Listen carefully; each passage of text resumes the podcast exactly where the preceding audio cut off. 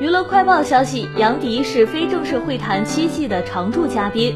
他最近透露了这个节目长寿的原因。杨迪说：“没想到一个节目可以做到第七季，靠的就是我这么多季从来没有涨过工资维持下来的。”非正式会谈第一季是二零一五年四月二十四号开播的，那时杨迪还没有什么名气。能在一个上星卫视综艺里担任常驻嘉宾，对杨迪来说是很好的机会。